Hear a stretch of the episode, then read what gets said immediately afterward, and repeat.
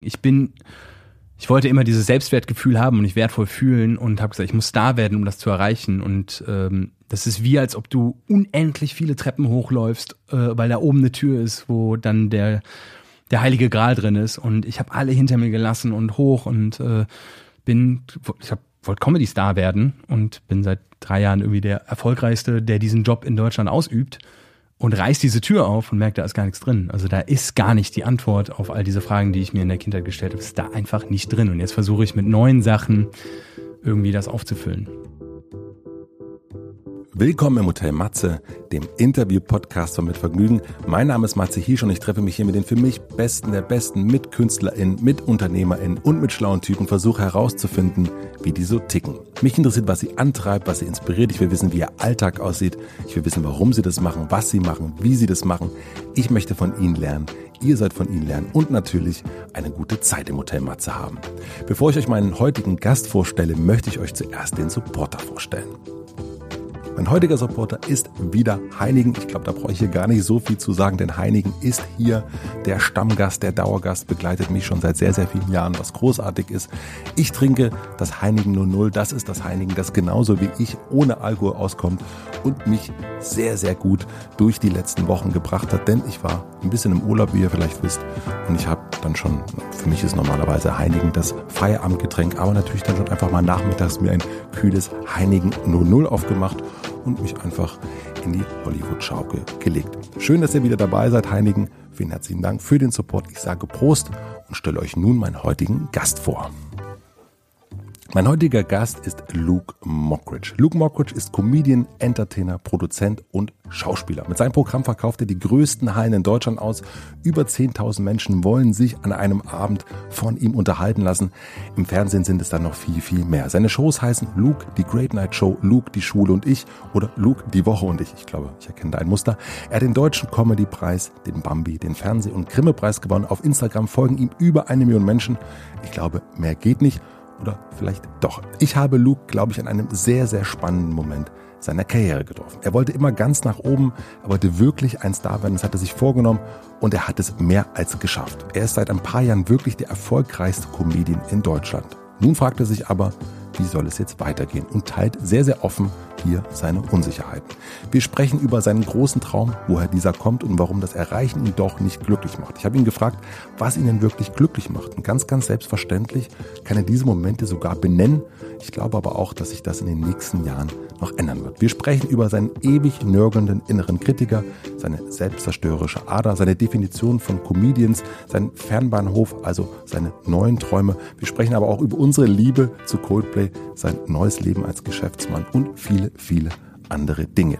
Ich muss sagen, ich habe selten einen so zerrissenen Gast im Hotel Matze gehabt und ich war sehr, sehr überrascht, dass das Luke Mockridge ist, von dem ich das überhaupt nicht gedacht habe. Ich war sehr, sehr überrascht, dass er so, so offen darüber gesprochen hat. Ich freue mich, dass es hier weitergeht nach der Sommerpause und bin gespannt, wie ihr das Ganze so findet. Und ich wünsche euch viel Vergnügen im Hotel Matze mit Luke Mockridge. Ich versuche mich immer an solchen Leuten so zu orientieren. An den Älteren auch? An die, an denen, die das lange, also ich gefühlt würde ich sagen, ich bin lieber 30 Jahre bei 80 Prozent als 10 Jahre bei 120. Einfach von meinem Output, von dem, was ich mache. Und Na gut, aber du hast irrsinnig viel gemacht in den letzten zehn Jahren. Ja, das genau. Ich äh, äh, gehe so ein bisschen gegen meine eigene Regel, aber das ist, äh, das, also, Wahnsinn. Ja. äh, ja, wenn man dann die Möglichkeiten kriegt und so ein bisschen ADS-mäßig ist wie ich und dann darfst du viel machen, dann äh, warum nicht? Dann einfach machen. Ich habe jetzt nie so ein krasses äh, selektives Ding, dass ich sage, das, das passt jetzt nicht zu mir oder das äh, also ich sage sehr, sehr viel ab, aber äh, habe dann einfach ein eigenes Universum gebaut, wo ich einfach sage, dann mache ich einfach eigene Shows und bin dann nicht mehr so viel äh, zu Gast, wie zum Beispiel heute bei dir. Ja, ich freue mich sehr, dass du da bist. Ich ja. habe schon, äh, bevor wir angemacht haben, gesagt, dass ich das schon seit so zweieinhalb Jahren immer wieder versucht habe und äh, ich freue ja. mich, dass es jetzt, dass es endlich klappt. Ich würde einmal weil heute der erste Schultag ist, mein Sohn ist wieder in der Schule und wir haben jetzt lange Sommerferien äh, gehabt ja, so ein halbes Jahr, ne? So ein, ja, sehr lange Sommerferien. Ja. Wie hast du deine Sommerferien verbracht? Ähm, eigentlich so, wie ich sie seit 25 Jahren verbringe, ähm, in Kanada. Also ah. bin ja halber Kanadier, ja, mein Vater ist Kanadier und äh, Mein Vater ist in Toronto in eine sehr reiche Anwaltsfamilie äh, hinein adoptiert worden mhm. und äh, hat dann so die Familie hatte so eine Sommerresidenz zwei Stunden nördlich an so einem See in so einem sehr alten, das ist ein bisschen wie bei Dirty Dancing in dem Film, also so ein Süßwassersee mit so alten Cottages und so.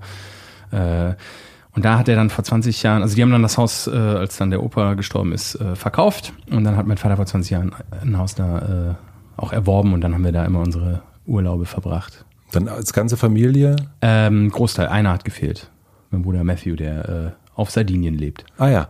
Und, ähm, und so und früher in der Schulzeit, also da bist du, seid ihr dann immer dahin gefahren und habt dann die ganzen, das waren ja früher, ich glaube, zwei Monate. Also wir hatten so. Sechs Wochen, oder? Ich würde sagen, ich hatte in meiner Erinnerung waren es zwei Monate, aber vielleicht spinne ich auch. Also wir hatten immer sechs Wochen und mein Vater war ja ähm, sein, äh, also er hat ja dieses Theater geleitet, die Springmaus in Bonn, das war der, mhm. wo meine Mutter auch auf der Bühne stand, 30 ja. Jahre lang. Und er war bei der Lindenstraße und er konnte seine Lindenstraße-Termine immer so blocken, dass der äh, sechs Wochen tatsächlich frei war. Und ich fand das als Kind immer so ein bisschen blöd, sechs Wochen weg zu sein. Ja. Weil du dann das verpasst, was dann zu Hause abläuft. Also die Kindergeburtstage, die in, in die Sommerferien fallen und so. Der ganze, du bist ja sechs Wochen quasi von dem ganzen Gossip und deinen ganzen Freunden weg und hab das erst nachher eigentlich dann als Segen begriffen, dass wir sechs Wochen Urlaub machen durften und sechs Wochen an einem Haus am See waren. Und hast du dann immer wieder die gleichen Leute getroffen vom Jahr zuvor? Ja, ja, also wir haben da wie so, also meine Eltern leben auch drei Monate im Jahr, leben die auch da. Und ähm, ich habe jetzt äh, auch das Haus daneben, also ich habe unseren Nachbarn quasi äh, das Haus abgekauft mhm. und äh, weil jetzt auch Nichten und Neffen dazukommen, wir sind ja sechs Jungs und die Familie erweitert sich und äh, jetzt äh, wird dieses dieser Familienbesitz da ein bisschen vergrößert, dass wir alle da irgendwie Platz haben. Also das ist echt schön, weil es auch nicht Europa ist. Es ist, du kannst halt nicht irgendwie für einen Drehtag mal äh, nach Hause, sondern du, musst wirklich wirklich, du bist weg, bis auf den Mond. Und wann hast du dich zum ersten Mal getraut, nicht mitzufahren? Ähm, tatsächlich ist dieser Ort da in Kanada äh, so gebaut, dass du das als Kind mega findest, weil du ins Wasser springst, du machst Wasserski, du äh, äh, schwimmst den ganzen Tag, du triffst dich mit deinen Freunden, du erkundest irgendeine Insel, die das ist großer, mhm. also größer als der Bodensee.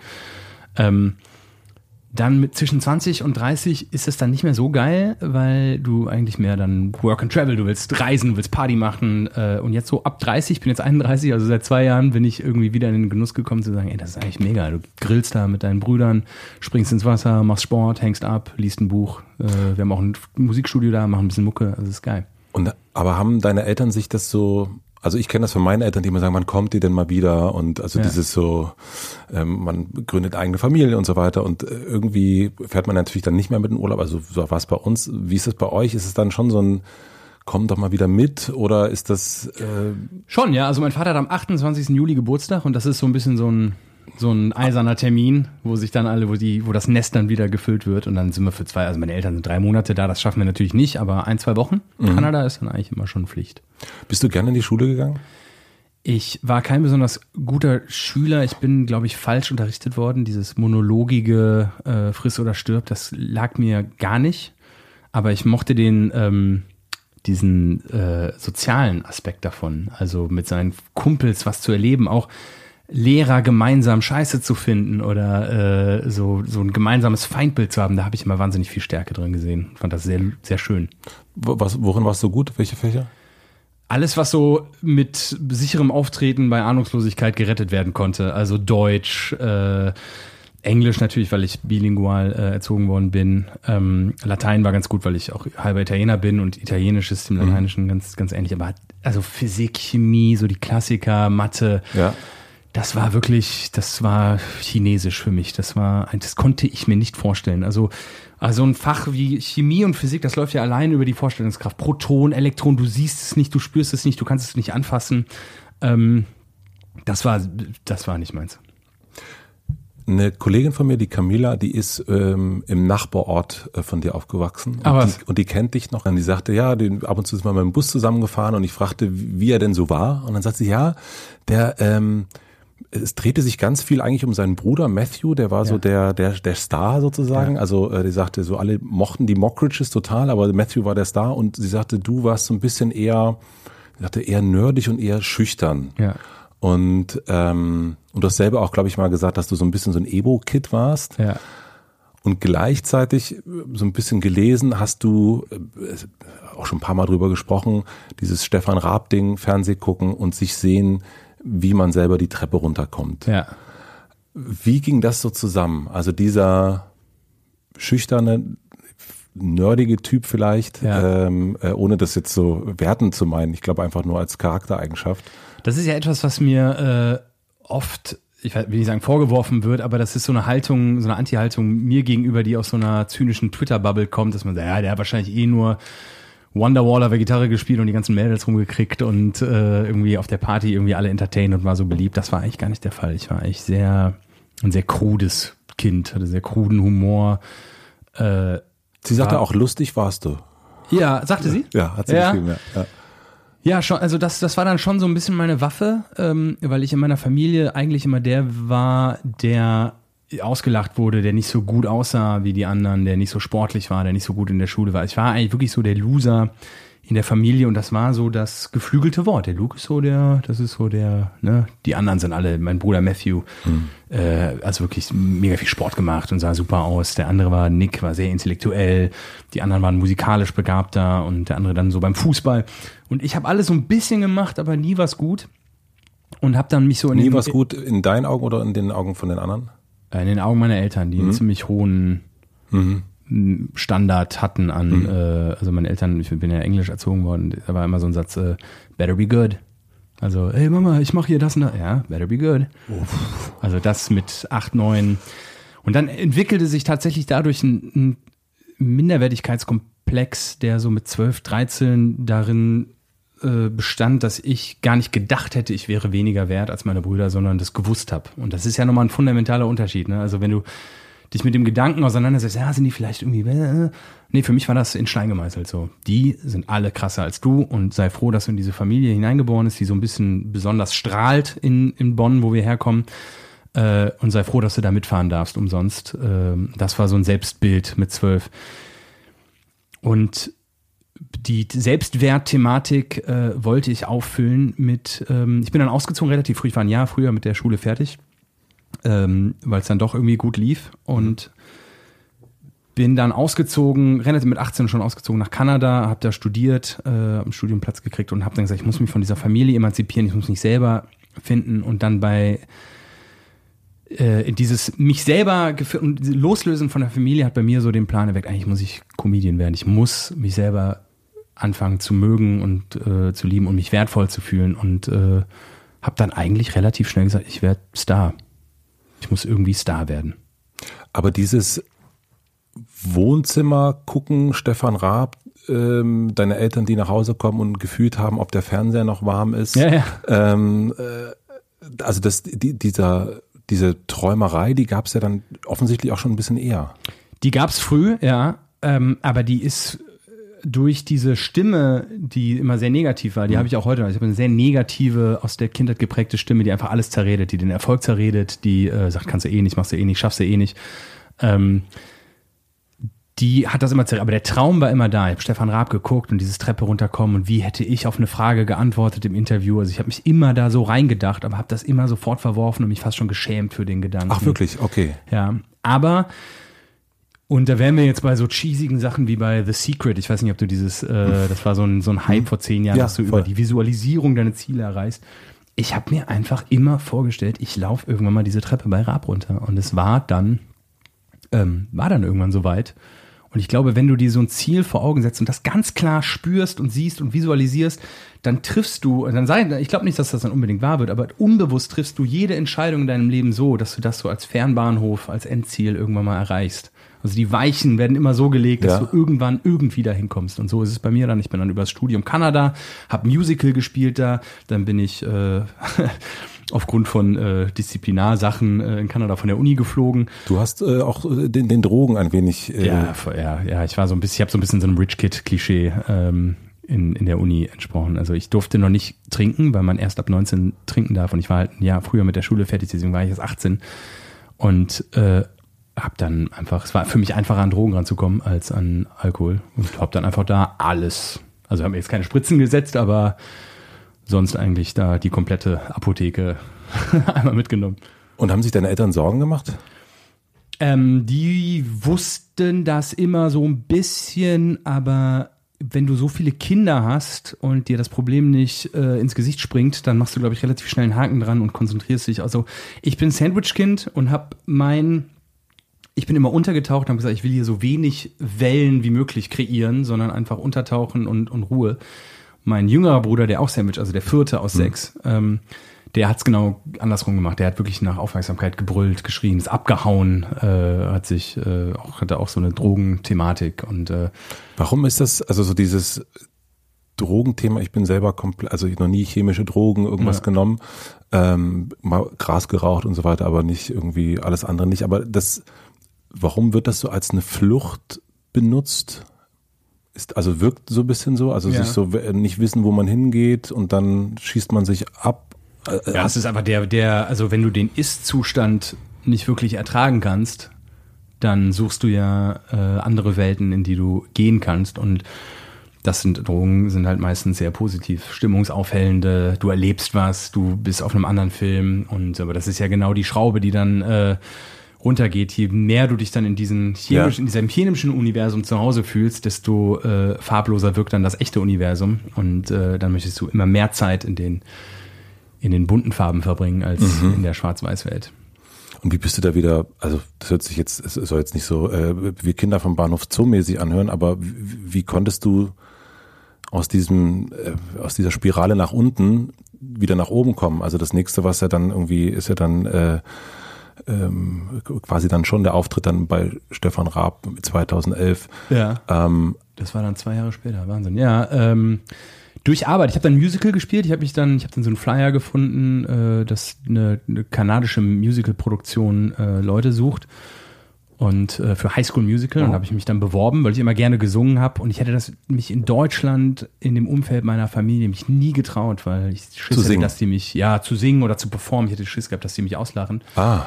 Und äh, da habe ich dann das, da habe ich dann begriffen, so boah, hier kennt mich keine Sau, hier bin ich eben nicht, äh, also hier ja, kennt, also dass deine Kollegin mich aus dem Bus kennt und ja. äh, ich die nicht kenne, das ja. heißt ja, spricht ja schon, was für einen Fokus wir da in Bonn hatten in diesem Mikrokosmos. Ähm, und das war halt in Niagara Falls, also da, wo diese Niagara mhm. Falls sind, da habe ich auch studiert, äh, da kannte mich ja keine Sau, da war ich einfach Luke. Und äh, das hat mich dann so ein bisschen gerettet. Aber warum, ähm, also warum Comedian und nicht Sänger. Also weil ich weiß, du äh, bist auch großer Coldplay-Fan, dein ja. Lieblingslied Yellow. Ah, äh, ja, du hast ja richtig äh, ja, klar. recherchiert. Äh, ich war ja schon eine Weile auf dich. Ja. Ähm, zweieinhalb Jahren vorbereitet drauf. Nein, aber äh, und ich so von von deinen Live-Sachen und auch von den Fotos und so weiter. Also man sieht ja auch, also und auch ne, es gibt dann irgendwie äh, singst irgendwie wir sind Helden ja. und also warum Comedian und nicht Sänger? Ähm, weil der Sänger es ernst meint und der Comedian nicht. Also du kannst als ähm, Comedian singen und dich erhöhen, du kannst es lustig machen, du kannst auch mal einen geilen Ton singen, aber es ist alles auf einer, äh, ja, ich meine das doch alles gar nicht so ernst. Äh, ich ich habe auch mal, ich habe auch eine Band gehabt und war, wie gesagt, Emo-Kind, aber in Bands gespielt und habe auch Songtexte geschrieben. Aber ich nehme mich und das Leben einfach nicht ernst genug, um eine ernste Ballade oder einen ernsten Song zu schreiben. Ich suche immer, das, das ist einfach meine, meine DNA, ist immer auf den Joke oder auf die Pointe zu gehen. In dem, was mein Output ist. Also im Gespräch äh, mhm. bin ich wahrscheinlich reflektierter und ernster, aber in dem, was ich ins Universum stelle als mein Produkt, äh, das muss dann eigentlich immer so ein Augenzwinkern haben. Und würdest du das wünschen, dass du das könntest? Ja, klar. Also ich glaube, jeder Comedian möchte eigentlich Rockstar sein. Wirklich? Völlig, ja, völlig klar. Völlig klar. Ah. Also Comedians sind die Rockstars, die leider scheiße aussehen und Minderwertigkeitskomplexe haben. Das sind. Na gut, äh, scheiße aussehen, das trifft jetzt nicht zu.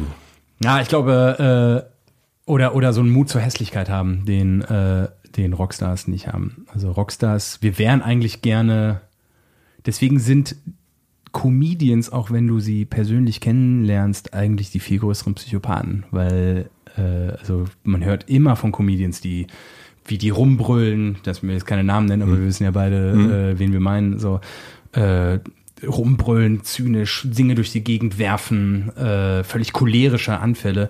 Es liegt einfach daran, dass wir nicht ernst genommen werden, weil wir halt Spaßmacher sind. wir wollen aber ernst genommen werden, weil das der, ich glaube, jeder Comedian kommt erstmal aus einem Defizit. Mhm. und möchte mit dieser Schwäche auf die Bühne gehen und daraus eine Stärke machen.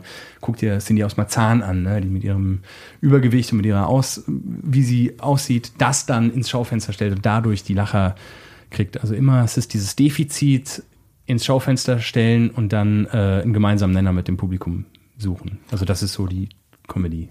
Und was ist dein Defizit, was du auf die Bühne stellst? Ähm, ich mangelnde, äh, mangelnde Aufmerksamkeit der Eltern. Also ich hole mir die Aufmerksamkeit, die da in der Familie, ohne jetzt das als Vorwurf meinen Eltern äh, gegenüber zu, äh, zu deuten, aber die hatten einfach sehr viele Kinder und ich wollte halt auch gesehen werden und ich wollte auch mich wertvoll fühlen und das, ich fühle mich auf der Bühne, wenn ich Applaus kriege, wertvoll. Ich merke jetzt auch durch Corona, dass ich, wenn ich nicht auftrete, geht's mir schlechter.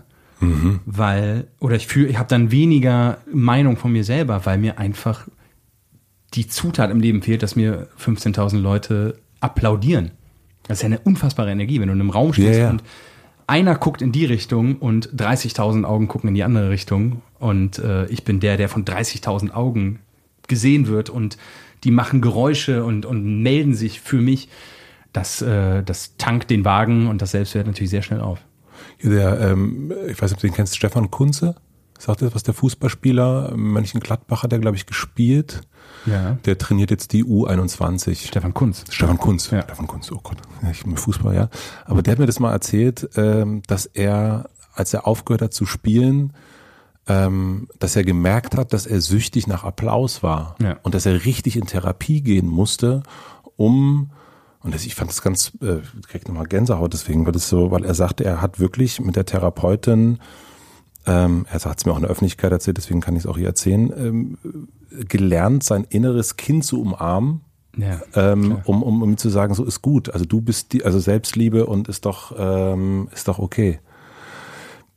Du hast erst schon gesagt, dass du nach Kanada auch gegangen bist und dein Ziel war es, ähm, ja, sowas wie Selbstliebe da Ja. äh, ähm, zu finden oder das irgendwie zu lernen. Und jetzt sagst du ja im Grunde 30 Jahre später, du brauchst immer noch diese 15.000 Menschen.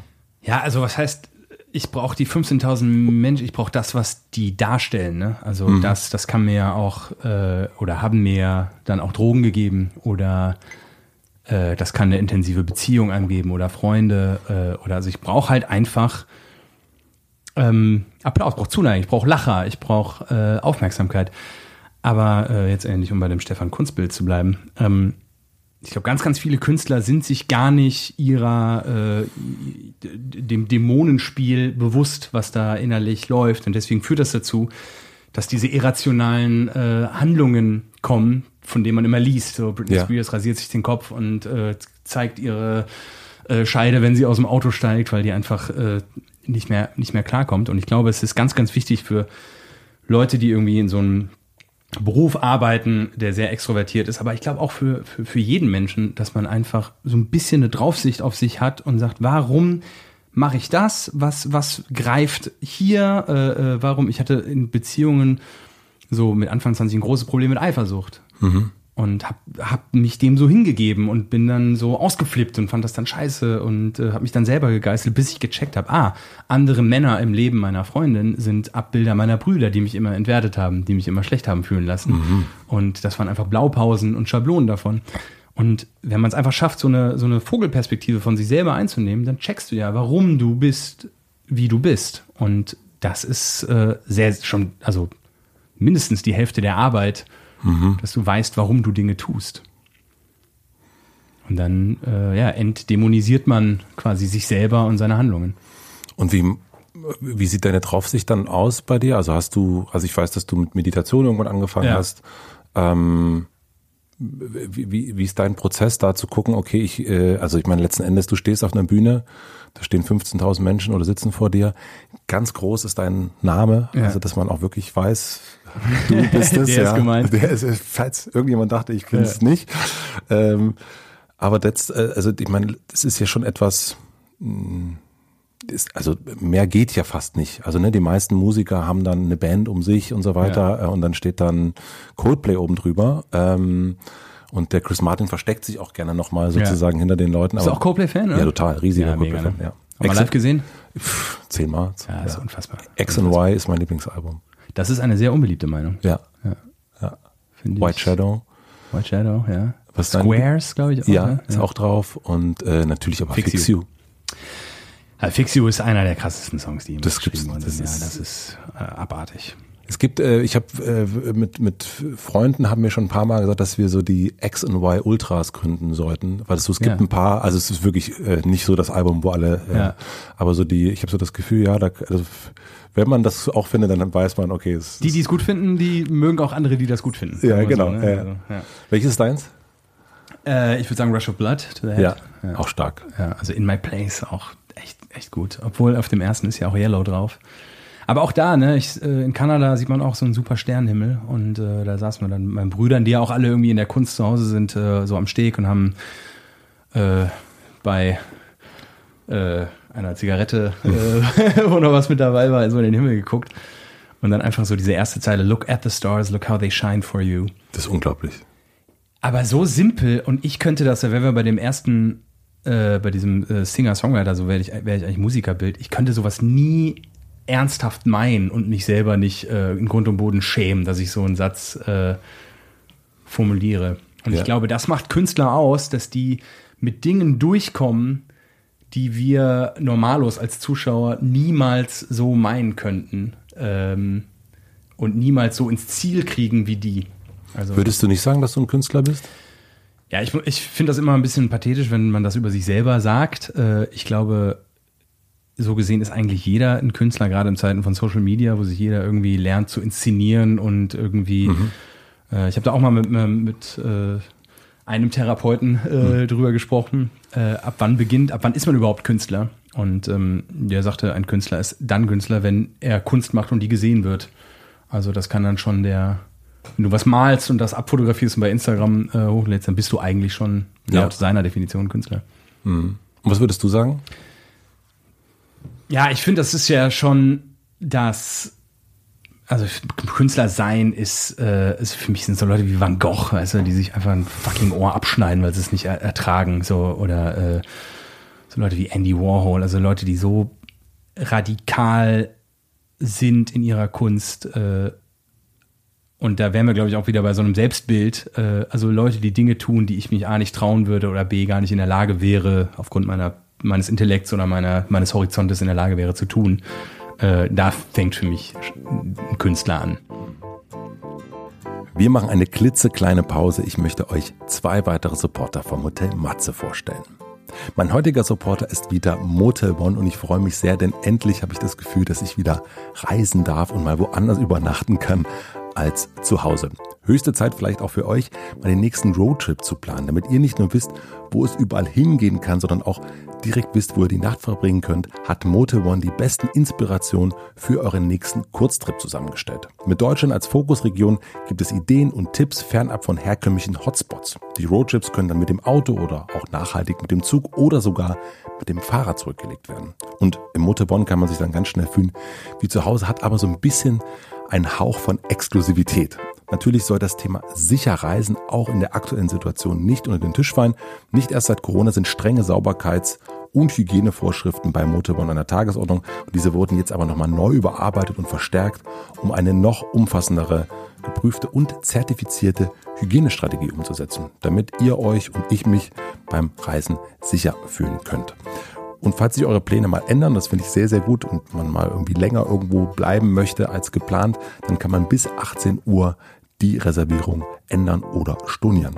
Alle Tipps für euren nächsten Roadtrip und die Zwischenstopps bei Motel One findet ihr unter motel-one.com. Ich sag's doch mal, motel-one.com. Vielen herzlichen Dank an Motel One. Und passend dazu auch der zweite Supporter. Mein heutiger Supporter ist Soloway. Ich freue mich schon sehr, in der nächsten Zeit wieder mehr unterwegs zu sein. Und Soloway ist die Marke für stilvolle und nachhaltige Reiseaccessoires. Ich habe mir direkt den Weekender in Blau bestellt und bin schwer begeistert. Denn wenn man die Tasche aufmacht, wie gesagt, draußen blau, ist sie drin gelb gestreift. Also das passt sehr gut zu mir, sieht gut aus und es passt genau das rein, was ich für meinen nächsten Kurztrip mitnehmen möchte. Alle Rucksäcke und Taschen, dazu zählen eben die Weekender, Tote Bags und Kulturbeutel, werden in Hamburg von Hand produziert. Neben der eigenen Produktion verantwortet Soloway aber auch das Sourcing der Materialien und kann so eine hohe Transparenz gewährleisten. Alle Produkte sind minimalistisch designt, das sieht wirklich toll aus und bestehen aus hochwertigen Stoffen. Die meisten davon sind sogar vegan. Also, SoloBay ist optimal für das tägliche Leben im Bereich Urban Travel ob man jetzt an die Uni möchte, das passt jetzt nicht zu mir oder zur Arbeit. Wie gesagt, da gibt es auch kleine Rucksäcke, die sind sehr, sehr hübsch. Und aber auch den nächsten Wochenendausflug. Solarway schreibt man übrigens S-O-U-L-E-W-A-Y. Ich packe den Namen natürlich aber auch in die Show Notes, da kann man es nochmal genau nachlesen. Das Tolle ist, mit dem Code HOTEMATZE15 erhaltet ihr noch bis zum Ende des Jahres 15% Rabatt beim Kauf eines Solarway-Produkts auf www.solarway.com slash pages slash hotelmatze. Ich packe den Link aber auch in die Show Notes. Schaut unbedingt mal rein. Vielen herzlichen Dank an Soloway und nun zurück zu Luke Mockridge. Ich würde mal zu diesem äh, Stefan Raab-Auftritt kommen wollen, ähm, der am 6.12.2011 stattfand. Ja, Nikolaus. Äh, Nikolaus. Und ja. ähm, dann bist du da runtergegangen, ja. diese Treppe, du hast dich festgehalten. Habe ich mich festgehalten? Du hast dich festgehalten, ja, hast dich an der, an der, an der ich hatte große Angst vor der äh, Dings, äh, Dings hast du dich festgehalten. Und ich kenne dieses Gefühl. Ich hatte, ich habe früher Musik gemacht und wollte immer, bei mir war immer so Rock am Ring. Ich will bei Rock am Ring spielen. Mega. Ganz, ähm, also ich habe meine zweite Band, habe ich das so, denen habe ich das so gesagt und die waren so, Alter, vergiss es. So. Und dann habe ich gesagt, okay, dann trennen sich unsere Wege, habe eine neue Band gegründet und wir haben dann irgendwann da gespielt. Ah, wie, welche Band war das? Virginia jetzt hieß die. Du warst bei Virginia jetzt? Genau, ja. Denn wahre Liebe ist ein Produkt der Fantasie und was du auch tust, sie erreicht dich ja doch nie. Stimmt. Bundesvision Song Contest. Ja. Da hast du gespielt? Ja. Ach krass, wusste ja. ich nicht. Und, das ist äh, aber den einzigen Song, den ich kenne von euch. Ah ja, aber gut, dass du den kennst und nicht, äh, das die meisten kennen, äh, ein ganzer Sommer. Erst kommt der Blitz, dann kommt der Donner und am Ende ein ganzer Sommer. Das war der andere Hit. Ähm, gut, dass ich den anderen kenne. Ja. ja. Ähm, und dann haben wir bei Rock am Ring gespielt und das war natürlich so ein Wunsch und dann waren wir da und es war eigentlich total egal. Also ja. uns war es, es war wirklich, es hat ja. nichts verändert. Ja. Äh, wir sind danach, genau, ich bin in die gleiche Wohnung gefahren, wo ich vorher gelebt habe. Es war, und ich dachte so, krass, das habe ich immer so mit 15, 16 habe ich gedacht, das ist es und jetzt bin ich hier und es ist so scheißegal. Wie ging's dir?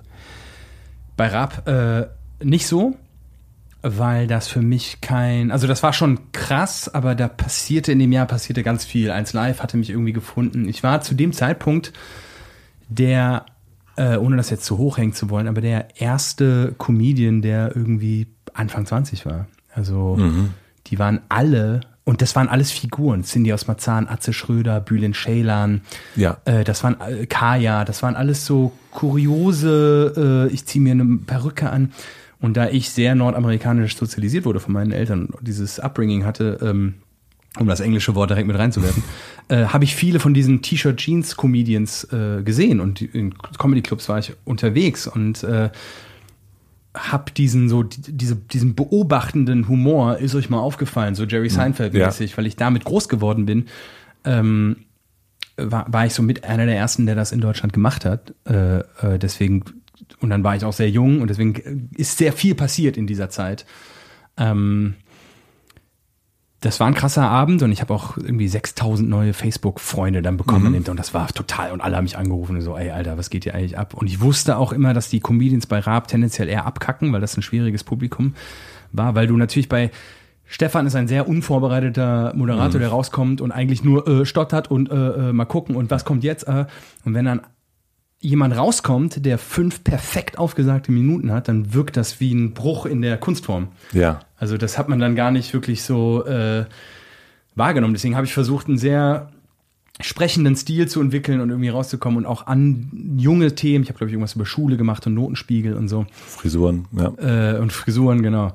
Äh, ja, deswegen war das gar nicht so ein Highlight. Aber ich kann jetzt, ähm, um äh, dein Rock am Ringbild äh, zu bestätigen, ich bin ich wollte immer dieses Selbstwertgefühl haben und mich wertvoll fühlen und habe gesagt, ich muss Star werden, um das zu erreichen. Und ähm, das ist wie, als ob du unendlich viele Treppen hochläufst, äh, weil da oben eine Tür ist, wo dann der, der heilige Gral drin ist. Und ich habe alle hinter mir gelassen und hoch und äh, bin, ich hab, wollte Comedy-Star werden und bin seit drei Jahren irgendwie der erfolgreichste, der diesen Job in Deutschland ausübt und reißt diese Tür auf und merkt, da ist gar nichts drin. Also mhm. da ist gar nicht die Antwort auf all diese Fragen, die ich mir in der Kindheit gestellt habe. Ist da einfach nicht drin. Und jetzt versuche ich mit neuen Sachen irgendwie das aufzufüllen.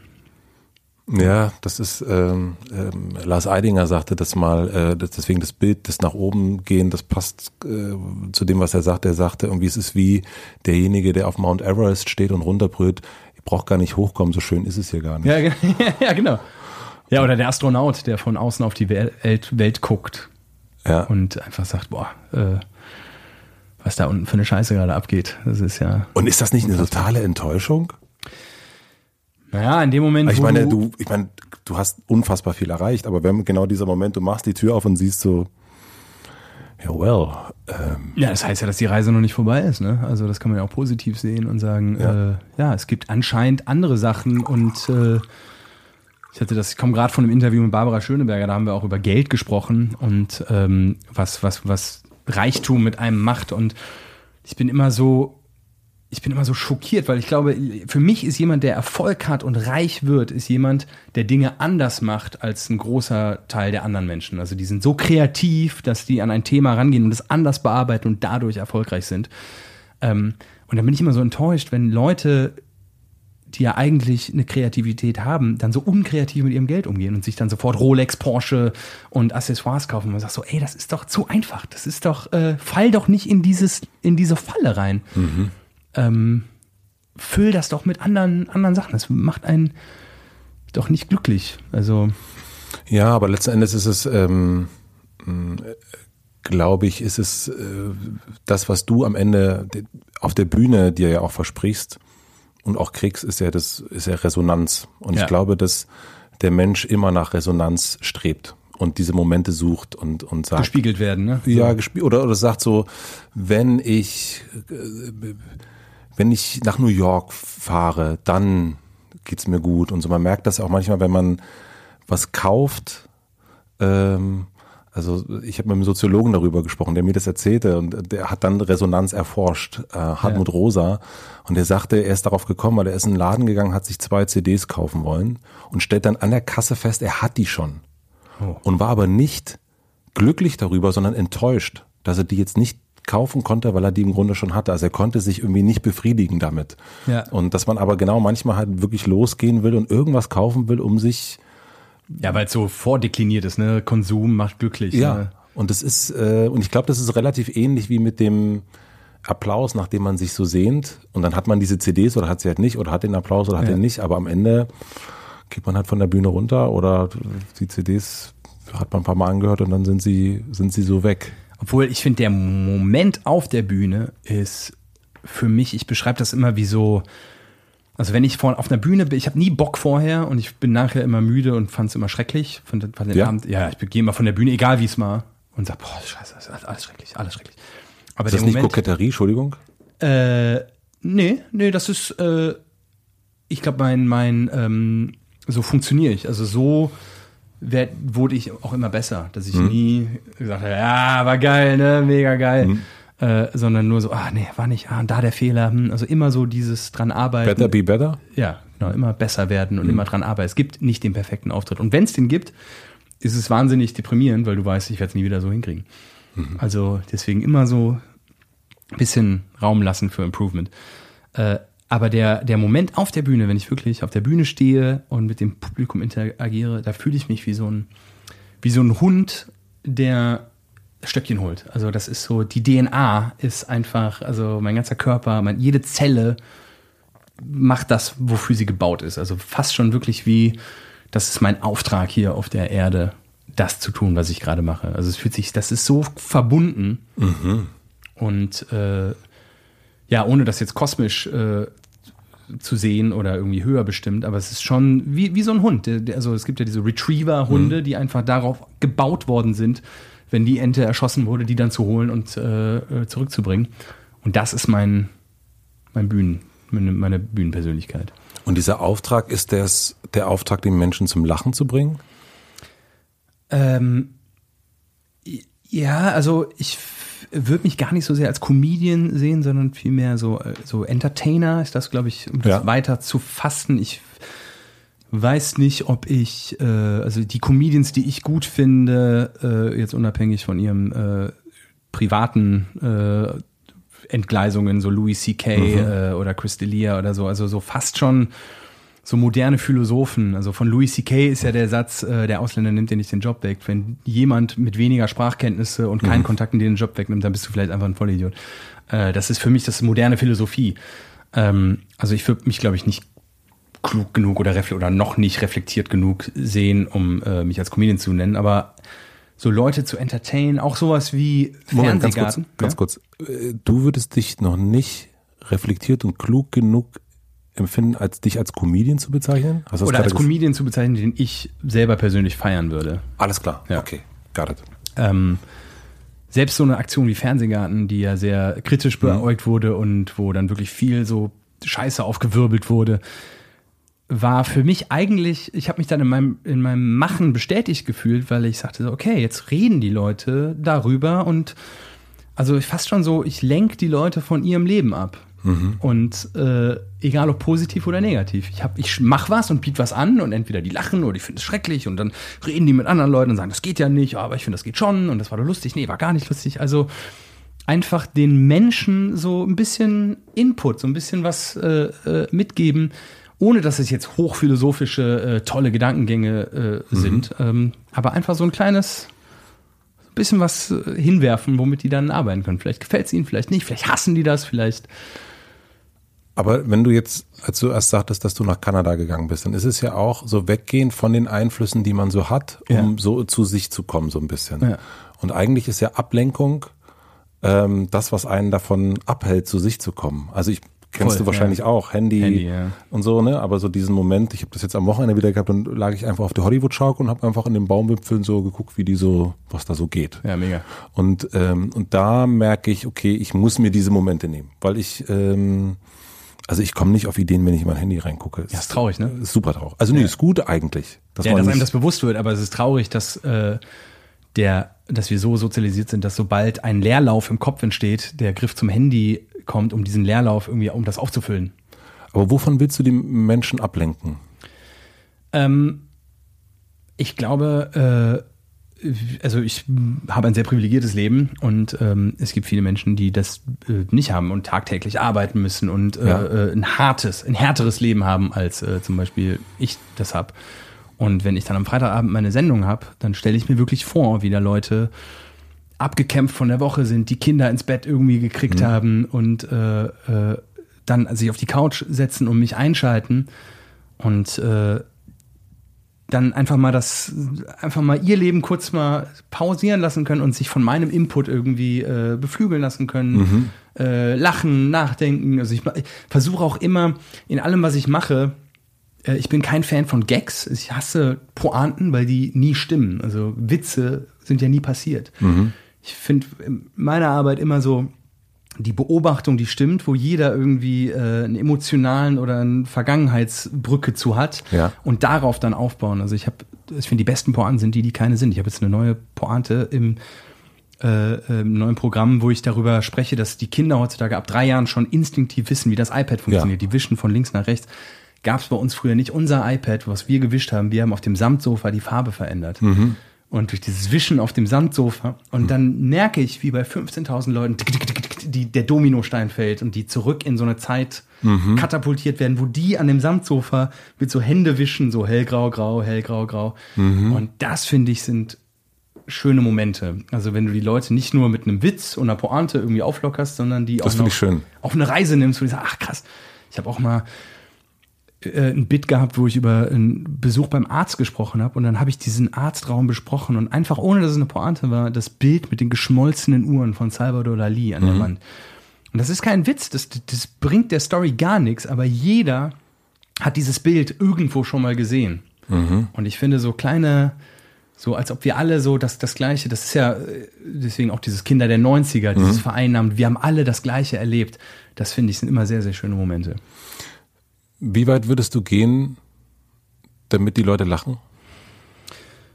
Ähm, ach, so, ich glaube, ich kann keine dogmatische Grenze irgendwo ziehen und äh, wenn ich damit fein bin, äh, also ich mache bei weitem nicht jede Idee äh, mhm. und sage auch viel ab, ähm, aber klar, wenn ich, wenn ich was witzig finde und sage, mhm. also Fernsehgarten war schon ein ziemlicher, äh, ziemlicher Stunt. Also, ja.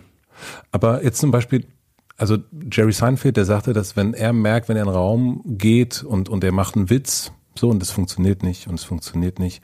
Und er sagte so. Äh, auf der Bühne oder privat? Auf der Bühne. Okay, ja. Und er prügelt die Scheiße aus sich raus. Der geht ins tiefste Innere ja. und bringt sich auf diese Bühne mit dem, mit dem weirdesten Shit, den man so hat, weil er natürlich auch weiß, dass es related, ja. aber also er, er geht, macht alles. Ja. Das, also, weil das ist sein Ziel. Er will, dass die Leute lachen. Und wenn die nicht lachen, ist er totunglücklich.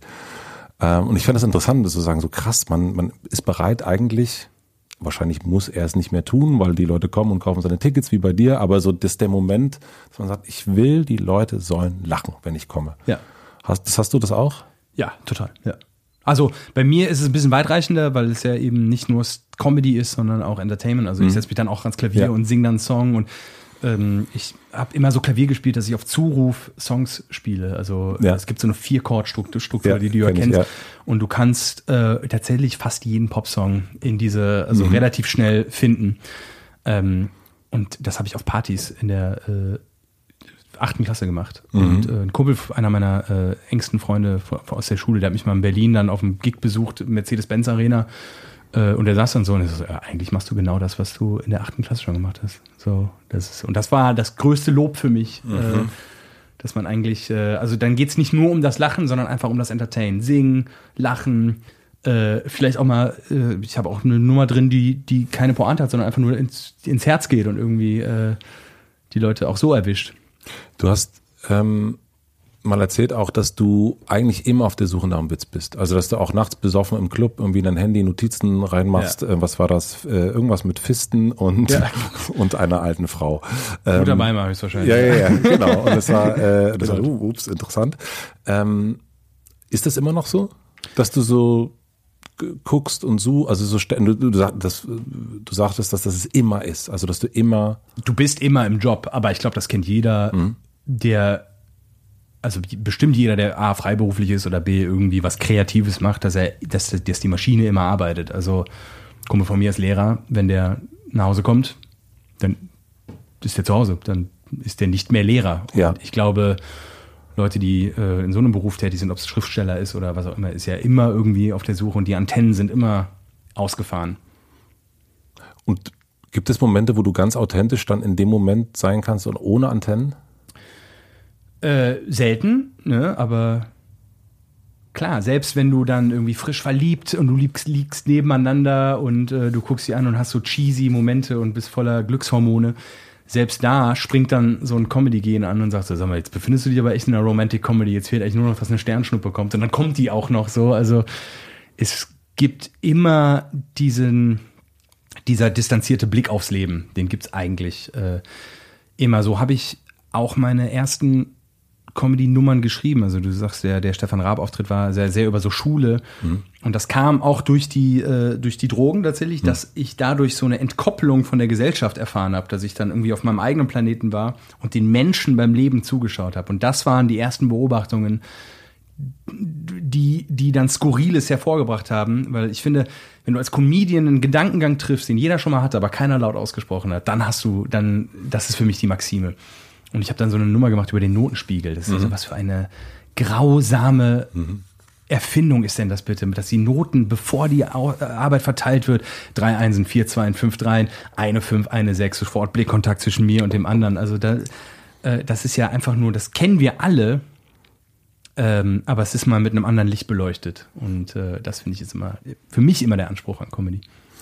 Und traust du dich auch etwas zu zeigen und zu sagen, was vielleicht nicht alle kennen? Also wo du, ähm, wo du sagst, okay, das ist jetzt etwas, das, also weil wir dieses Künstlerische auch erst hatten, also den zu sagen, okay, jetzt sage ich etwas von mir, jetzt gebe ich etwas von mir preis, was unter Umständen keiner kennt, weil die nicht auf dieser Bühne stehen, weil die nicht, ähm, also es gibt ein Bild von dir, wo du auf Instagram, wo du drunter geschrieben hast, no Filter und dann stehst du Arme breit ja, so ja. da oder alle Filter oder irgendwie so hast ja. du geschrieben und das ist ja auch etwas, was so ein ganz das ist ja interessant, sich äh, ein Bild davon so hochzuladen. Also so, ähm, und so, äh, also es ist ja, du denkst ja auch die zweite Ebene mit. Du ja. lädst ja nicht nur so ein Bild hoch und sagst ja geil, sondern bei dir sind ja ganz viele Layer, okay, es werden Leute gut finden, es werden Leute schlecht finden, es ja. werden dies. Und es sind ja Gedanken, die mh, gerade was du so erzählt hast, auch schon über deine Eltern, über das Reflektieren und so weiter, das ist ja etwas, was viele vielleicht gar nicht so kennen, aber was dann wirklich original nur du bist, als Beispiel. Bist du schon so weit, dass du sowas teilst auf einer Bühne und, und teil, also wenn man über Louis C.K. spricht, da hast du ja auch das Gefühl, boah, der, Ja, ja. Der therapiert sich selber. der therapiert sich selbst auf der Bühne. Genau. ja. ähm, ich glaube, inhaltlich bin ich da noch nicht. Ähm, Willst du dahin? Ich glaube, äh, um sich, also ich habe jetzt diese Corona-Zeit auch so ein bisschen äh, genommen, um so ein bisschen zu reflektieren, was ich so die letzten Jahre gemacht habe. Und ähm, ja, wie du sagst, sehr viel Output, sehr viel gemacht. Dadurch leidet die Qualität. Ich gucke mir dann Sachen an und finde es ganz äh, cringy, mich mir selber zuzuschauen. Würde gerne so ein bisschen mehr selektieren, weniger machen, ein bisschen künstlerisch wertvollere Sachen äh, machen. Dann probiere ich aber was und merke, ah, das ist aber irgendwie, ich habe ein, äh, ich habe eine Band auch, wir machen so Punkrock-Sachen, habe dann ein paar Songs geschrieben und auch ein Video dafür gedreht und fand das dann wahnsinnig affektiert und das bin ich ja eigentlich nicht. Also ich glaube, die Sachen, die einem am einfachsten fallen und wo du das Gefühl hast, dass ja überhaupt keine Arbeit dahinter sind, meistens die Sachen, wo du am besten drin bist. Ähm, und das ist für mich so eine Moderation von einer Show wie Luke, die Schule und ich, wo ich eigentlich nur rauskomme und äh, das ist unser erfolgreichstes Format. Und das ist für mich keine Arbeit. Ich gehe da raus und quatsch ein bisschen mit den Promis, ein bisschen mit den Kids und hier sind so Spiele und dann moderiert man da so durch. Ähm, aber dadurch, dass es mir so einfach fällt, bin ich äh, wahrscheinlich irgendwie dann besser oder äh, macht das besser als andere, die da ganz viel Gehirnschmalz reinstecken. So, oh, jetzt muss ich hier moderieren, jetzt muss das gut werden. Ähm, ja, das ist dann so ein bisschen die, was haben die Fans aus mir gemacht, dass ich was mache, wohinter ich gar nicht mehr so stehe. Ich würde gern künstlerisch wertvollere Sachen machen. Die funktionieren dann nicht. Bin ich mutig genug, diesen Weg dann trotzdem zu gehen, weil ich daran glaube? Oder muss es dem Fan gefallen? Also du musst immer wieder, also bei mir so, ich immer wieder die Kompassnadel neu ausrichten und so einen Kompromiss schaffen zwischen dem Fan, meinem Anspruch und äh, dem Erfolg. Wow. Stell ich mir anstrengend Macht das vor. Sinn? Ja, nee, macht total Sinn. Ja. Es, ist, es ist nur natürlich irgendwie so ein, so ein, so ein ähm, ich war auch total überrascht. Ich habe den Podcast mit dir und äh, bei Ge- Ge- oh Gott, Christian Huber, gefühlte Fakten. ja, gefühlte Fakten, danke, gehört und ähm, und da kommt das ja auch schon so ein bisschen durch, diese, diese Frage, was, was soll da jetzt kommen? Und äh, also du fragst ganz am Ende des Podcasts, Ja. den ich teuer fand, fragst du ihn, was soll ich denn jetzt machen? Ähm, so, was würdest du an meiner Stelle tun? Ja. Und, und ich dachte, krass, da ist so der erfolgreichste Comedian Deutschlands Ja. Und der weiß eigentlich gerade nicht so richtig, was er machen soll. Ja. Ähm, was ich großartig fand, dass du es gesagt hast, weil ich glaube, das geht schon recht vielen Menschen so, aber dann ist so dieser, und ich habe, als ich das gehört habe, gedacht, okay, da sitzt, ist ja der gleiche, der im Grunde von dieser Treppe von Stefan Raab geträumt hat, dann irgendwann da war, dann irgendwann den Olymp erreicht hat und dann merkt, ja, irgendwie, hm, Ja. ja, was, was, was mache ich denn jetzt? ja. So, also deswegen ist das so, ähm, ähm, ist das irgendwie, finde ich, finde ich das krass. Also ich würde das gar nicht so sehr als Krise äh, jetzt festmachen. Nein, auch nicht, nee, aber es ist irgendwie eine, Suchend, ne? Also ständig suchen, ständig versuchen, sich gut zu fühlen, Dinge zu machen, die einen gut fühlen lassen und äh, auch, ich glaube jetzt mit, ich bin jetzt 31, also mit 30 fängt dann auch so ein bisschen so eine Entspanntheit an, ne? Also dass man so, wie gesagt, so ein bisschen die Vogelperspektive hat und so drauf guckt. Äh, mit 20 ist ja alles wahnsinnig wichtig. Jeder Tag ist ein Endspiel und jeder, äh, alles ist ganz, ganz wichtig. Man nimmt sich selber auch so wichtig. Jetzt kann man so ein bisschen so drauf gucken und so mit dem Augenzwinkern sich selber sehen. Ich glaube, das wird dann nach hinten raus höchstwahrscheinlich nur äh, entspannter. Aber klar, ich bin immer auf der Suche nach, äh, nach Erfüllung, ne? nach, nach etwas, was mich komplett ausfüllt. Ich habe es noch nicht gefunden, aber so bleibe ich auch wach, so bleibe ich auch äh, am Game. Und ich, du spürst ja, wenn Leute, die ihren Job ausüben, satt sind. Schmeckst du ja einfach äh, in allem, was sie tun. Die Und Qualität du- wird schlechter. und du hast Hunger noch? Ich habe äh, jetzt gar nicht mehr so sehr den äh, erfolgsfinanziell getriebenen Hunger, aber ich ähm, definitiv äh, das Gefühl, dass ich mich selber noch, ähm, also ja, so eine, wie, wie, wie ist das Wort, so eine, äh, also so Erfolg für einen selber, ne, dass man sich selber verwirklicht, glaube ich, in seinen Visionen und in seinen Sachen, dass man selber was wird, was man selber gerne konsumieren würde. Also ich mhm. glaube, ich würde nicht als 31-jähriger Luke Mockridge äh, Luke die Schule und ich gucken. Das ist eine Sendung, die würde ich nicht gucken. Das ist dann ein Arbeitsplatz. Äh, ich bin stolz auf die Sendung und das macht Spaß, aber wie schön wäre das, wenn man was machen würde, wenn man, äh, dass man sogar selber mhm. in allem toll findet. Wir haben mal die, so ein bisschen die leicht philosophische Frage im Urlaub gestellt. Wärst du selber mit dir befreundet, wenn es, äh, also wenn, wenn, wenn du einfach ein anderer Typ wärst, ja. würdest du dich selber cool finden? Und meine Freunde also ausnahmslos gesagt, ja klar, ich bin mega.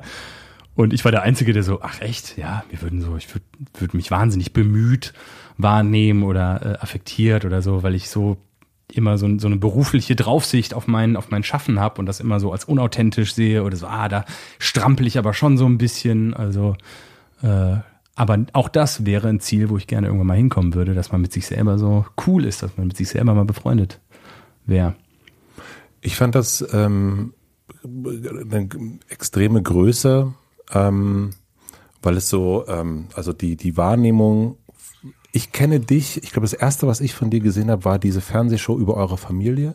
Oh, die Mockridges im WDR. Die, äh, ja. die meine Frau geliebt hat. So, Ach, wirklich? Fand das, ja, die fand das ganz, und dann haben wir das irgendwann mal gucken, fanden das irgendwie auch irgendwie äh, süß und sympathisch und habe ich Matthew kennengelernt, dein Bruder, und dann ist das irgendwie so, dann was, was machen die? Ach, ach interessant und so. Und ja. ähm, wo wollte ich jetzt gerade drauf hinaus? Scheiße, jetzt habe ich total den Faden verloren gerade.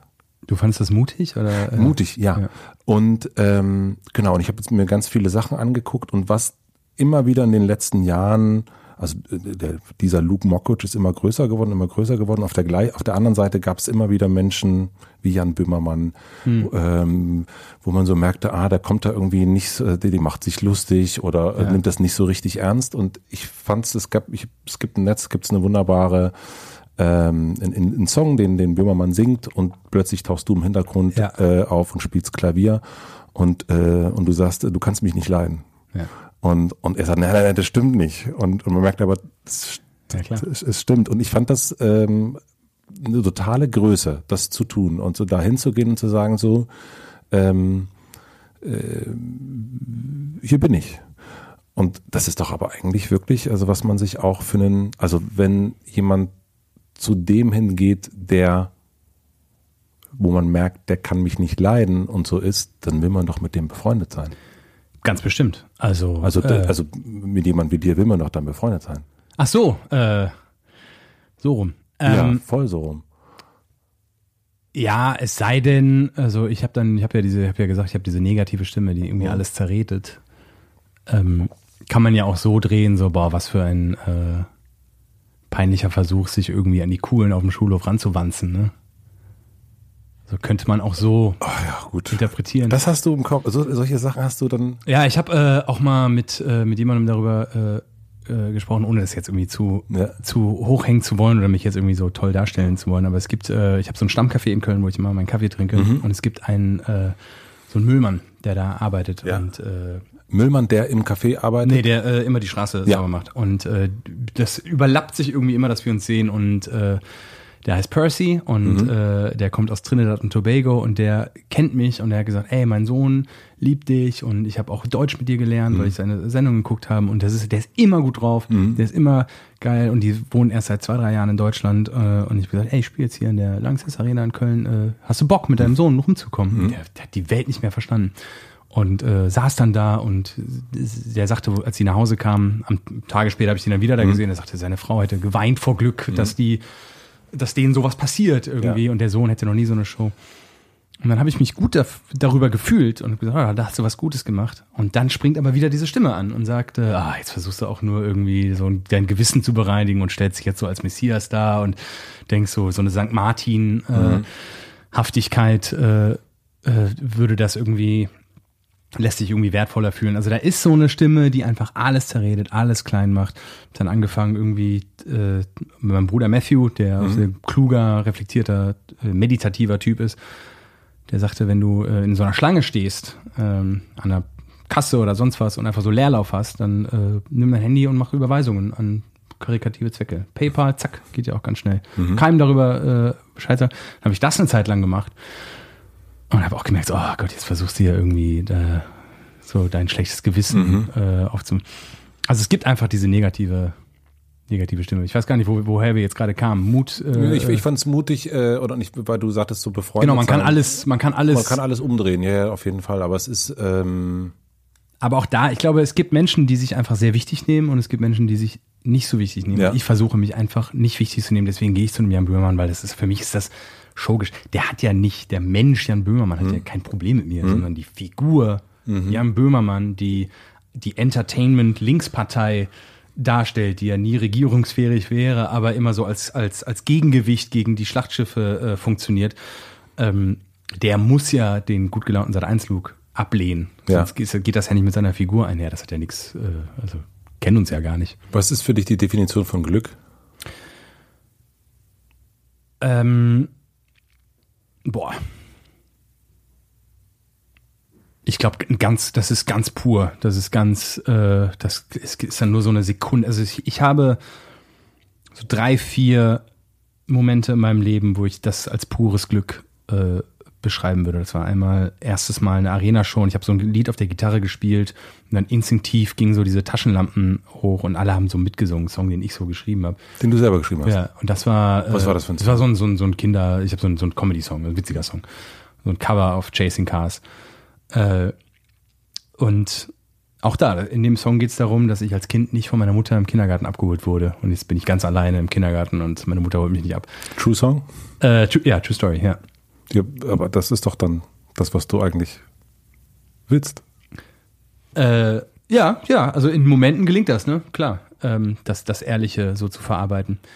Aber als sie dann da mitgesungen haben, das war dann wirklich so eine Sekunde, wo kurz so, so, ein, so ein Blitz. Mhm komplette Freude durch den ganzen Körper geschossen ist und wirklich jede Zelle berührt hat und der ganze Körper und Geist äh, mit 15.000 Menschen so im Eigen, das war alles war wie so alle Ampeln grün, alles war verbunden. Aber das geht, das ist dann eine Sekunde oder ein Bruchteil einer Sekunde.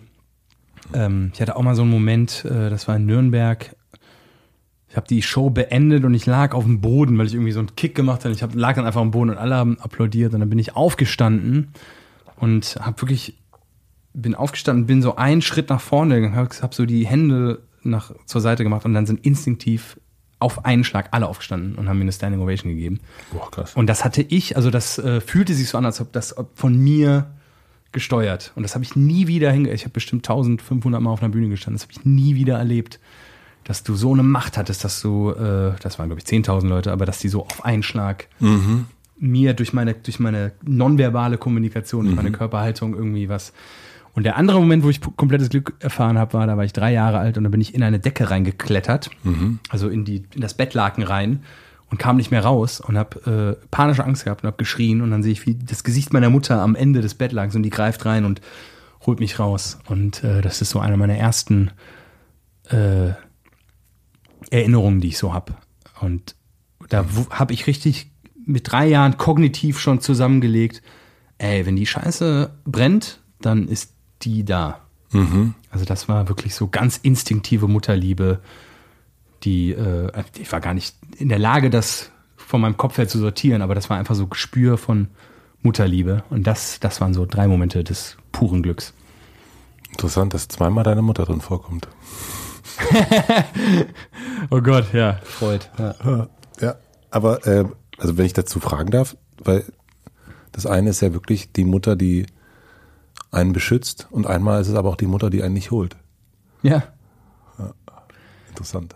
Ja, ich glaube, also jeder Mensch hat, äh, ich glaube, das komplette Erwachsenenleben besteht darin, so ein bisschen die Wunden der Kindheit ja. zu heilen oder, zu, oder die Löcher der Kindheit zu stopfen mit Dingen. Ne? Mhm. Ob es Konsum ist, ob es viele One-Night-Stands, mhm. ob es Drogen sind, ob es äh, Arbeit ist. Ähm, und ich glaube, das geht jedem Menschen so. Ich glaube, der, der erste Kniff ist, dass man seinen Eltern da keinen Strick draus dreht oder irgendeine. Ich habe keine, keinerlei, also meine Eltern haben, haben für viele Probleme, glaube ich, in meinem Leben äh, gesorgt und viele, aber ich würde denen niemals einen Vorwurf daraus machen. Habt ihr darüber mal gesprochen? Ja, ja, schon. Ja. Also das ist schon sehr offen bei uns. Dass du dann, dass du dann auch sagst, meine Güte, ich äh, ähm ja, es gibt jetzt so, äh, äh, so, so ein Netflix-Ding, äh, wo auch so ein bisschen meine, meine Psyche analysiert wird. Und da gibt's auch die Situation, die ich beschrieben habe. Meine Mutter, äh, also ich habe sehr früh instinktiv angefangen, Klavier zu spielen. Ich konnte ja. immer Klavier, ich, komm, ich habe so ein Gehör und ich kann einfach nachspielen.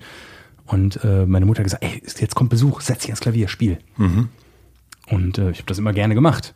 Und das kam, äh, also wenn man das so erzählt, finden das ganz viele ganz, ganz schrecklich, dass man so von der Mutter als Accessoire gebraucht wird.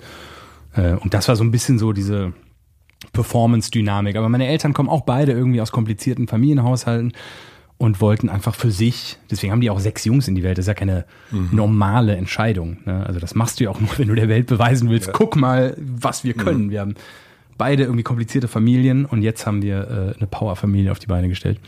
Aber ja, ich habe keinen Groll gegen meine Eltern oder sonst was. Ich habe mich auch gefragt, weil deswegen fragte ich auch nach dem Glück, weil so viel Lucky Land und und äh, Lucky Luke und I'm Lucky, I'm Luke, es ist halt, es ist es ist überall und ich denke immer, meine Güte, das ist ja auch eine ganz schöne Bürde, so viel Glück um sich herum aufzubauen und so viel, Ja. es muss immer, äh, es ist immer shiny, ähm, Ja. shiny Floor und deswegen hat mich das irritiert. Ich glaube, ein, mein Bühnen-Ich ist so ein bisschen, so ein bisschen wie das Instagram-Ich der Menschen. Es ist ja, Instagram ist ja nicht so, wie du bist, sondern so, wie du gerne wärst. Und so ist das auf der, also Instagram kann man ja auch als Bühne bezeichnen. So ist es bei mir auf der Bühne auch. Ich wäre gerne Lucky Man. lucky, frei, happy go lucky, einfach, äh, einfach, ja, frei und glücklich und nicht so zerdenkerig. Und auf der Bühne hast du keine Zeit zu zerdenken und auf der Bühne hast du keine Zeit zu reflektieren, sondern auf der Bühne gibt's nur den Instinkt. Und deswegen genieße ich das so, dass der Kopf dann kurz mal Sendepause hat und nur der Instinkt, also nur der Golden Retriever, der den Stock holt, nur das arbeitet. Jetzt hast du das erst schon gesagt, also äh, diese Suche, wo du gerade bist, ne? Also Ja. wie wie sieht deine Suche aus? Weil ich habe so das Gefühl auch, also diese dieses 90er, wir Kinder der 90er, das ist so ein bisschen, to be honest, es wirkt manchmal so ein bisschen langsam wie so der Ottifant von Luke Ja, ja, Mockridge, ja. ja. Ähm, und ähm, ist das jetzt etwas, wo du versuchst, das so ein bisschen loszukriegen und zu gucken, nach was Neuem zu suchen? Oder, oder, also, oder wie sieht dieser Suchprozess aus und wie sehr hilft dir auch ein Umfeld damit? Also wie, wie, wie gehst du da vor? Ähm, ich glaube einfach Augen und Ohren auf und äh, so ein bisschen, das habe ich jetzt so in Corona, habe ich so ein bisschen die, so meine Satellitenausrichtung von Senden auf Empfangen gestellt. Also ich habe viel gelesen, ich habe viel konsumiert. Ich habe ich hab, äh, wirklich die letzten drei Jahre keine Comedy mehr gesehen. Was hast du dir angeguckt? Äh, jetzt äh, bei Netflix habe ich mir äh, Crystalia angeguckt, äh, Jerry Seinfeld, Bill Burr, ganz viel. Ähm, Pete, äh, wie heißt er hier, der Tätowierte von Saturday Night Live, äh, Pete sowieso. Mhm. Ähm, ja, einfach viel gesehen, weil ich Comedy einfach, ganz ehrlich, äh, die letzten Jahre schrecklich fand, weil das einfach für mich immer nur mit Arbeit verbunden war, mit äh, Versuchen lustig zu sein, mit äh, einer Überarbeitung auch. Äh, und dann wollte ich, wie so der Fußballer, der dann nicht FIFA zockt zu Hause, weil er nicht auch noch zu Hause irgendwie äh, FIFA zocken möchte. Und liebst du es jetzt wieder? Bitte? Liebst du es jetzt wieder? Ähm, ja, ja und nein. Also es geht. Ich äh, ja noch nicht wirklich. Also es ist. Äh, ich, ich glaube, ich bin jetzt an einem Punkt. Dieses ganze 90er-Thema so viel ist das auch gar nicht mehr drin bei mir. Ich Ich habe jetzt die das, letzte Show nicht gesehen. Also nee, das ist das, was glaube ich vielen. äh, Das ist immer nur die 90er. Das stimmt eigentlich. Das ist, glaube ich, weil das so hängen bei bleibt. Lucky Man war, nee, Lucky Land, warte mal, Lucky Land, Also I'm Lucky I'm Luke war das erste, das Genau. war so mein Kinderzimmer. Genau. Äh, Lucky Man war so ein bisschen die zweite. Pubertät, wer bin ich? Da war auch 94er drin. Und in Lucky Land ist es eigentlich. nee, das habe ich äh, auch nicht gesehen. Ich habe nur Lucky Man und das äh, äh, Lucky, ähm, ja, du weißt schon, was Ja, das ist so ein bisschen so das, was ich auch gesagt habe, so der, der, die Vereinbarung zwischen, was gibst du dem, was erwartet das Publikum, was kann ich mit mir vereinbaren, wo ist der Erfolg und äh, klar, muss die Gummibärchenbande dann auch nochmal gespielt werden. Äh, so wie äh, Oasis dann auch nochmal Wonderwall noch spielt. Ähm, Beide spielen es, glaube ich, beide Brüder Beide, spielen's. ja, in ihren eigenen Versionen, die beide auch geil sind. Ähm, ja, ich glaube, das, das, das fällt mir. Aber ich glaube, ich bin, oder ich bilde mir ein, ich bin gerade in so einem ähm, Gangwechsel und bei einem Gangwechsel ruckelt's immer. Also ich habe jetzt ja, jetzt diese, diese Great Night Show, das ist ja jetzt eine Primetime Show und es ist nicht mehr Late Night und es ist breiter geworden und größer und jetzt auch fiktionaler Bereich. Und jetzt bin ich halt einfach nicht mehr schiefe Frisur und Stefan Raab und äh, ey Leute, was geht und Bitches und so. Also nicht mehr. Ich habe auch mal meine, meine ersten Comedy-Sachen, da ging es halt nur um Sex. Also nur Weiber aufreißen, saufen und ja, Das ja. war auch dein Leben. weil es mein Leben war, ne? Und das ist jetzt einfach äh, nicht mehr so. Und dein Leben jetzt, ist jetzt ist ja auch Chef sein. Du hast eine Produktionsfirma. Ja, ja. Aber weiß nicht, wie viel Relatability dann da ist mit dem, mit dem Leuten. Das ist eh, wenn du dann ein, je erfolgreicher ein Comedian wird, desto schlechter wird er, weil der Applaus von vornherein schon da ist. Die Leute haben Bock auf dich, die kommen, die, Die applaudieren sofort. Du musst dir kein Publikum mehr erarbeiten und du erlebst halt einfach nicht mehr, was will ich erzählen? Ne? Also, ja, ich habe heute Morgen Barbara Schöneberger getroffen, bin im Soho-Haus aufgewacht, habe Ex-Benedict auf einer Dachterrasse gefrühstückt, äh, bin jetzt bei Matze und äh, heute Abend dann eine Netflix-Show, da gucken mich dann 10.000 Leute in der Arena an und sagen, ja, geil, aber hat nichts mit meinem Leben zu tun. Da aber versuchen immer noch so die Nenner, gemeinsamen Nenner zu finden, das wird so ein bisschen die Aufgabe. Suchst du den Schmerz? Äh, wo jetzt? Es gibt dieses ähm, ähm, wunderschöne Nirvana-Zitat, I miss the comfort in being sad. Ja. Ähm, auf der In Utero drauf, dem letzten Album. Ja. Und ähm, Ja, da ist ja alles drin, ne? Ja. Also in dem Satz. Ich glaube, als Kurt Cobain, der als Gegenentwurf zur, zum konformen sozialen Leben lebt und dann wird einem, seine Haltung wird dann Mainstream. Ich glaube, das war eigentlich der Grund, warum der so innerlich zerrüttet war, ja.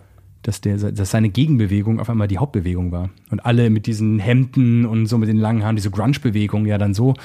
Und ich glaube, daran ist der auch dann zerschellt.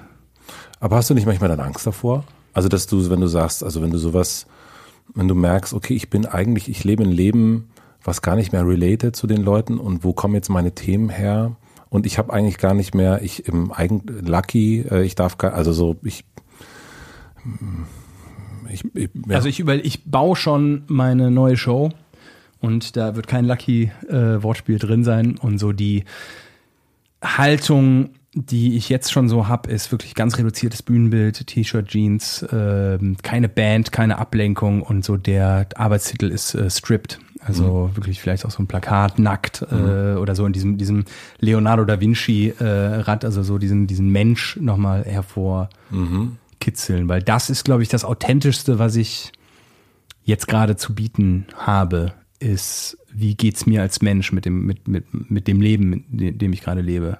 Und ich kann jetzt nicht nochmal, in der Kindheit ist ja so und dann äh, war das so, da und kennt ihr das und kennt ihr das, sondern ich glaube, ich suche jetzt ganz unbewusst äh, wieder das Menschliche und das ist so ein bisschen der Arbeitstitel oder die Arbeitsrichtung für das neue Programm. oh, das finde ich gut. Ja.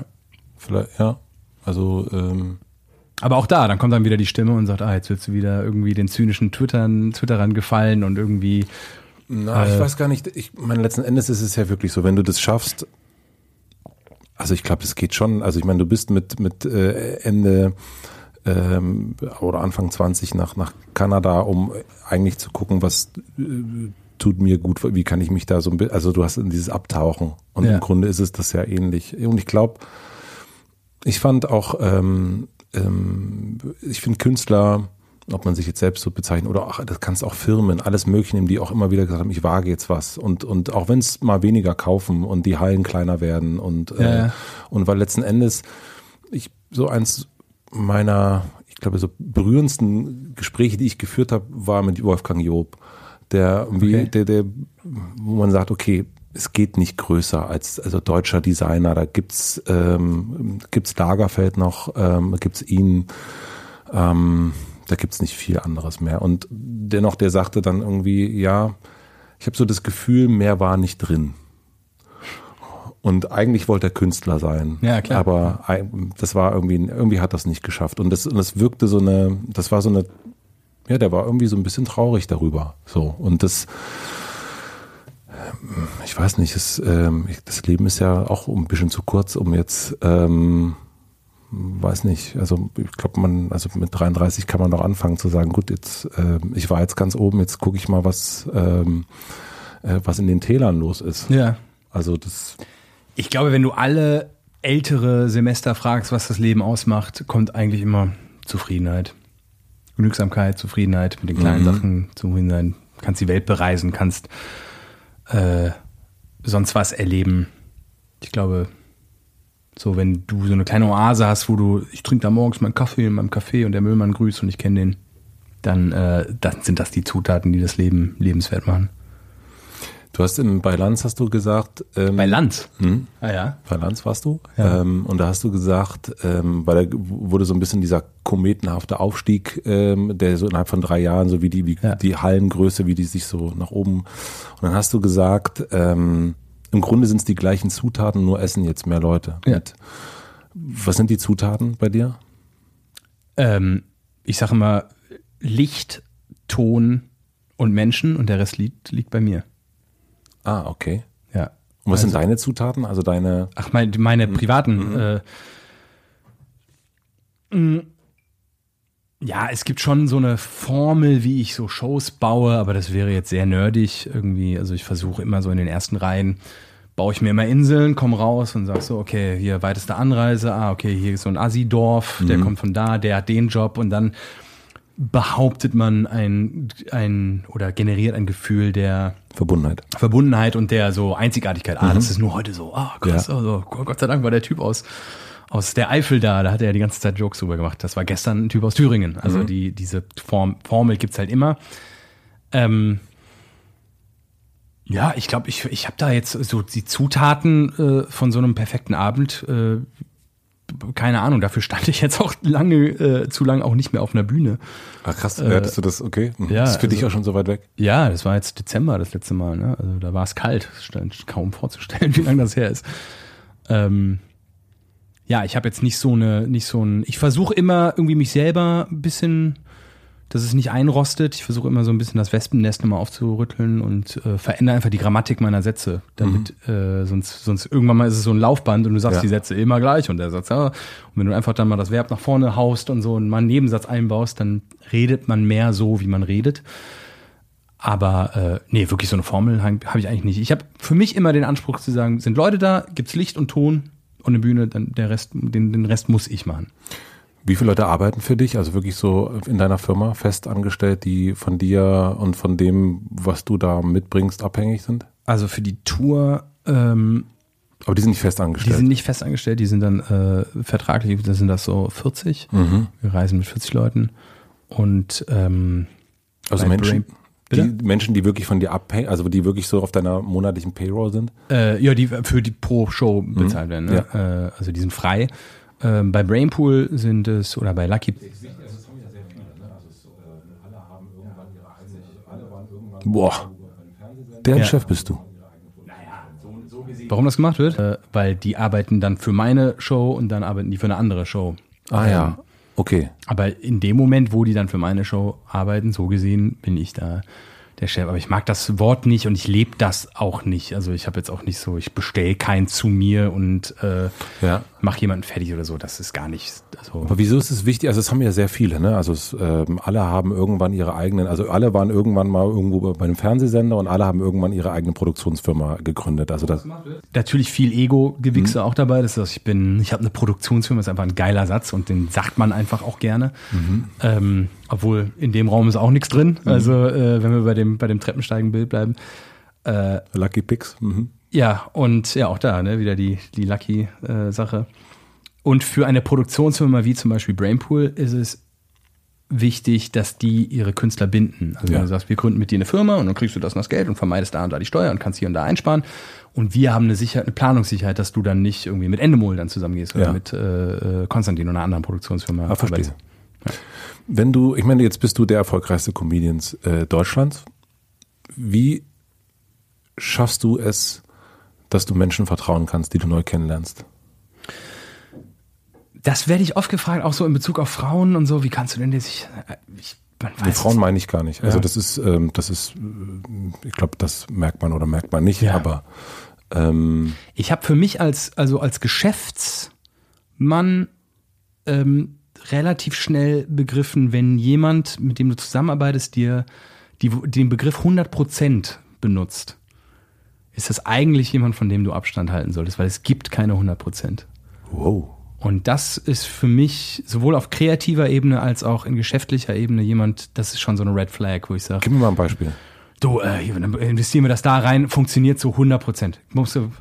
Dann geh gerne auch 1000 Prozent. 1000 Prozent wo ich dann immer gerne, weißt du, was 1000 Prozent heißt? Weißt du, was das bedeutet eigentlich? Du mhm. sagst es so. Äh, oder auch im kreativen, ey, wenn du den Gag machst, funktioniert zu 100 Prozent. Und dann mache ich den und dann funktioniert er nicht. Und dann, ja, aber du hast ja auch so, nee, du hast mir 100% darauf gegeben. Sei dir mal bewusst, was du sagst. Also ich habe sogar wirklich an Gag nicht geglaubt und um einem Autoren so ein Exempel zu statuieren, extra den Gag gemacht, er hat nicht funktioniert, um dieses Gespräch mit ihm zu führen. So, ey, wenn du mir 100% gibst, sei dir bewusst, was das bedeutet. Arbeitet der noch für dich? Der arbeitet noch für mich, ja. Schön. ja. Wie alt warst du, als du von äh, angefangen hast, von Stefan Raab zu träumen? Und, und in den 13, 14, 13. Und dann hat's ja geklappt, zehn Jahre später. Ziemlich genau, ja. Ja, ziemlich genau. Und wenn wir jetzt das mal auch spielen, dieses Spiel, und jetzt bist du 33, Ich bin 31. 31, hast du erst gesagt, dass du 33 bist? Nee, ja, ich hab, Entschuldigung. Also jetzt bist du 31. Und wenn wir das jetzt mal zehn Jahre nochmal vorwärts spielen, was, was träumst du gerade? Ähm, Oder was guckst du dir an, wo du denkst, also da, wir haben ja wieder dieses Bild. Ja, diese Visualisierung, ne? Diese Visualisierung. der Fernbahnhof. Also ich, wie gesagt, ich komme gerade von dem Barbara Schöneberger Interview und ähm, das finde ich schon ziemlich beneidenswert, wie die ihr Leben lebt. Also dieses, ich gehe zur Arbeit, aber ich habe auch meine Family und ähm, so dieses Nichts müssen zu müssen und das zu machen, was einem Spaß macht und äh, gar nicht mehr so der heiße Scheiß sein, sondern einfach etabliert sein, gutes Geld zu verdienen, stolz auf die Arbeit zu sein, aber dann auch Familie zu haben. Ähm, also da, da würde ich mich gerne sehen. Vielleicht auch ähm, so im fiktionalen Bereich sich ein bisschen austoben. Also ich gucke wahnsinnig gerne Filme und mag Geschichten und äh, würde auch gerne vielleicht da mal ein bisschen, äh, also jetzt im Dezember kommt ja auch mein erster Netflix-Dreiteiler raus und danach sind auch noch so Sachen geplant. Also das fängt jetzt auch so ein bisschen an und ist in den Kinderschuhen. Vielleicht ist man da in zehn Jahren auch nochmal weiter. Also einfach, dass ich mit mir zufrieden bin und mit meinem kreativen Schaffen äh, zufrieden bin. Vielleicht mal, ich finde auch ein Musical wahnsinnig spannend. Ich bin großer Musical-Fan, aber gar nicht so von diesen Kack-Musicals, die wir in Deutschland haben. Also so Tarzan und Tanz der Vampire ist alles absoluter Schrott. Will jetzt keinem zu nahe treten, aber das ist wirklich äh, ein Furz im Vergleich zu dem, was so in England auf kleinen Off-Broadway und Off-West End Bühnen so passiert. Ähm, also vielleicht auch da nochmal hingehen. Also es gibt ganz, ganz viel, was ich noch machen möchte und ich hoffe, dass ich einfach äh, das, was ich mir in den Kopf setze, machen kann und äh, in zehn Jahren zufrieden bin und äh, mein Leben entspannt leben kann. Ich habe noch drei schnelle Fragen fürs Ende. Gerne. Ähm, was lernst du gerade, was du noch nicht so gut kannst?